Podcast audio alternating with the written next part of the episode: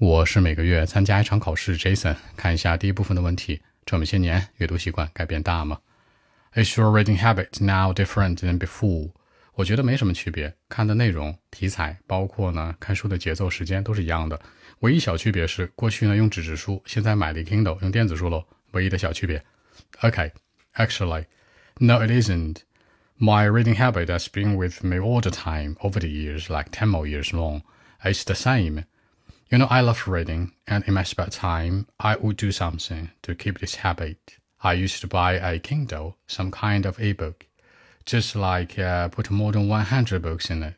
The only change will be that, you know, I use ebooks more in my life than paper ones. So that's it.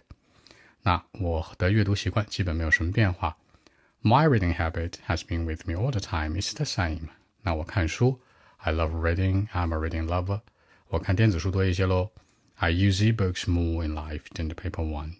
更多文本问题，微信 b 一七六九三九一零七。